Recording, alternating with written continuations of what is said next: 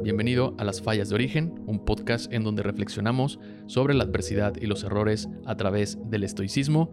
Todos los lunes hay un episodio nuevo y los jueves leo un pensamiento o pasaje de los principales estoicos para practicar esta filosofía en nuestro día a día, buscando tener una vida más virtuosa. Yo soy Guillermo Moctezuma y sin más preámbulo, este es el pensamiento de hoy.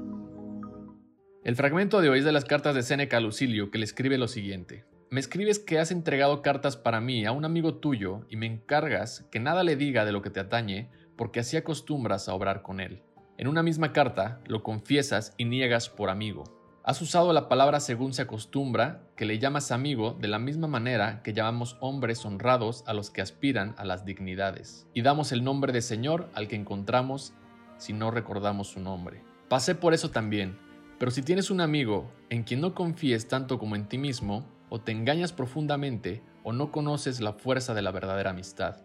Examina todas las cosas con tu amigo, pero ante todo, examínale a él. Después de la amistad, todo se debe creer, antes todo debe deliberarse. Hay quienes invierten el orden, examinan después de amar y cesan de amar cuando han examinado. Medita largamente si debes recibir en amistad alguno y cuando hayas resuelto hacerlo, recíbele con el corazón abierto y háblale con tanta confianza como a ti mismo. Vive sin embargo de tal manera que no hagas nada que no puedas decir a tus propios enemigos, pero fuera de ciertas cosas que la costumbre ha hecho secretas, debes comunicar a tu amigo todos tus pensamientos y todos tus cuidados. Le harás fiel si le consideras fiel. Inspira deseos de engañar el temor de ser engañado y parece se concede el derecho de cometer falta a aquel que se supone capaz de cometerla. Hay personas que cuentan a todo el mundo lo que solamente a los amigos deben confiar y descargan lo que les oprime en los oídos del primero que encuentran.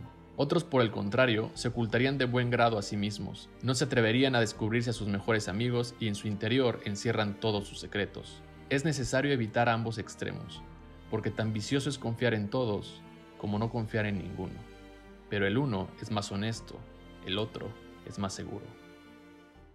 Tal vez ponernos exigentes en cómo usar la palabra amigo o a quién llamar amigo sea un poco exagerado. Pero la realidad es que es cierto que solemos pintar la amistad con diferentes matices, entre ellos la conveniencia, la hipocresía, la venganza o hasta la propia depresión, porque hay personas que usan a las personas porque no pueden estar solas, no conocen el poder de la solitud. Seneca hablaba entre líneas de una parte muy importante para los estoicos, la honestidad, y sobre todo la honestidad contigo mismo. Y entonces, ¿por qué si alguien te cae mal o simplemente no te gusta su presencia, te mientes a ti mismo y sigues conviviendo con esa persona? ¿Por qué le llamas amigo a esa persona que te busca solo cuando te necesita por la razón que sea? ¿Un favor, dinero o hasta solo para perder el tiempo? ¿Por qué le llamas amigo al que sabes que ha hablado mal de ti? ¿Por qué le llamas amigo al que tú criticas pero no se lo dices en la cara? ¿En verdad crees que esos 3.500 amigos que tienes en Facebook son tus amigos? No hay ningún problema con la falsa amistad. La falsa amistad proviene de la ignorancia, dice Marco Aurelio, y ante la ignorancia de las personas no puedes hacer nada, porque no está en tu control, por lo tanto, no gastes energía ahí, mejor evita la falsa amistad. Pero un amigo, como dice Séneca, es esa persona a la que le vas a confiar tus pensamientos, esa persona a la que le serás fiel y dejarás entrar en tu vida con el corazón abierto.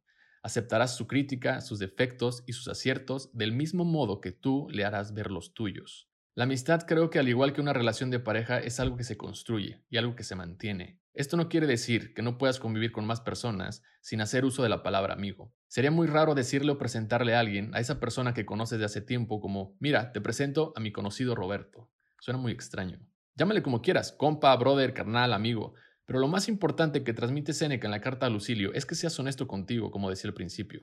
Reconoce realmente quiénes son tus amigos y procúralos del mismo modo que pasas tiempo contigo mismo y acepta también a aquellos a los que te gustaría considerarlos como amigos o consideras como amigos, pero ellos no te consideran igual.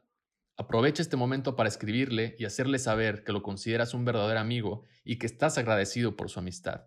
Recuerda lo que te dice Marco Aurelio, algún día vas a morir. Deja que eso determine cómo piensas, lo que dices y lo que haces. Hoy tu amigo está contigo, mañana no lo sabes. Gracias por escuchar esta reflexión. Te invito a calificar el episodio en Spotify si te gustó o suscribirte al canal de YouTube Fallas de Origen para que no te pierdas ningún episodio todos los lunes o los jueves. Que tengas un gran día.